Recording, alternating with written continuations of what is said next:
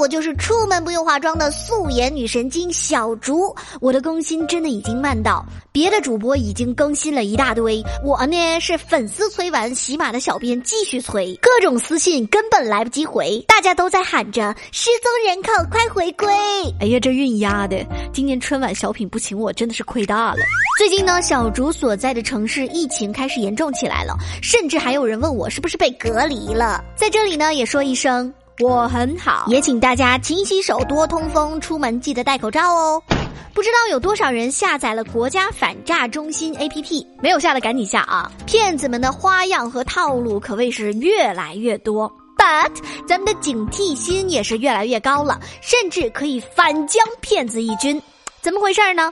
三月十八号下午三点多，家住在重庆的小姐姐小丽正在家里刷着电视剧，一个陌生的号码打进来：“你好，我是一个官方平台的客服人员，需要您登录我们的平台，协助我处理一些有关身份认证的问题，不然会很严重哦。”是怎么现在对一些客服的口音都没有要求了吗？这口音的客服难道不得配个翻译吗？小姐姐立马反应过来，这个平台我根本没有登录过呀，莫名其妙的要求。哦，哦遇到骗子了！作为普通老百姓的我们，看破不说破，遇到骗子自行躲过。本来呢，挂掉电话就好。不过小姐姐甚至为了避免之后的麻烦，也很直接。哎，我知道你是骗子，麻烦你备注一下啊，以后让你的同伙也别打来了，我根本没有钱。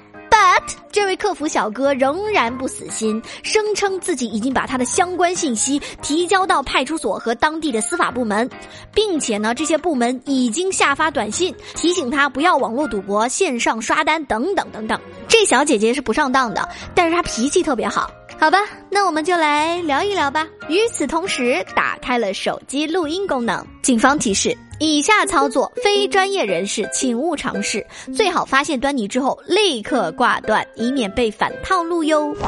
首先，小姐姐用一招叫苦卖惨，表明自己的处境。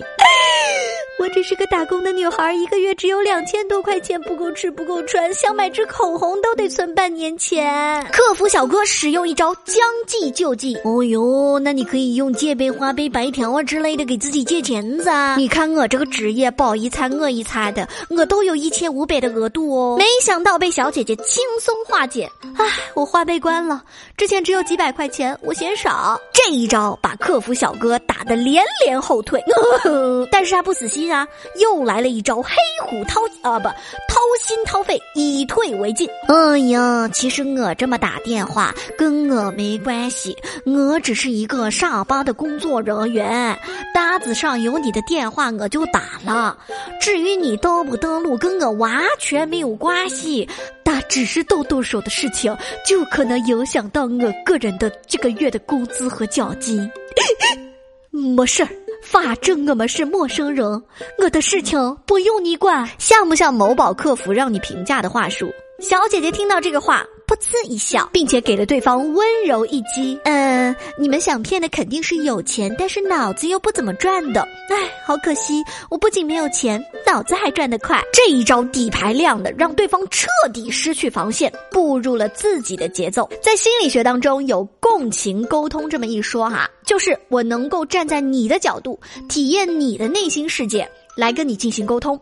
这个小姐姐是一位资深的教师，必学科目是心理学，而且她学的挺好的，非常明白现在骗子在言语上已经崩溃了。如果这个时候来一招共情，很有可能有出奇的效果，甚至可能反套出对方的信息。唉，不过没关系，这么看来你们的工作也很不容易呀。小姐姐柔声细语的一句，瞬间让骗子的声音都低沉了下来。就是在片刻，对方马上反应过来，想起了自己还是个骗子。嗯，那你要不要过来啊？我们是在柬埔寨哦，我在这里已经八年了，路费是可以报销的哟。而且我们公司啊，特别希望招一些像你这样的女娃娃。小姐姐完全不听，继续打着感情牌。嗯，那你在柬埔寨是一年回来一次吗？见家人的时间多吗？你想他们吗？这一问，绝对戳到了对方的痛处。骗子也是人，谁在外漂泊不想家呀？流浪的人在外想念你。果然。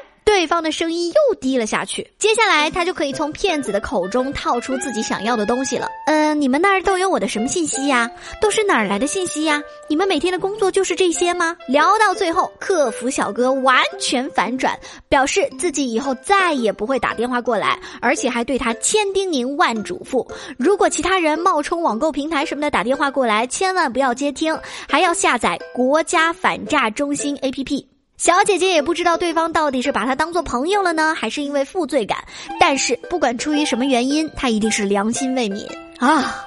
善良的人运气果然不会太差。在小姐姐机智的同时，也要给那些随便填广告、瞎注册、瞎填手机号的人提个醒：不要以为大数据时代信息泄露不差那么一次两次，这一次就可能让你落入圈套。国家反诈中心 APP 下起来，让你的生活和心情多姿多彩。我是素颜女神经小竹，我们下期再见喽，拜。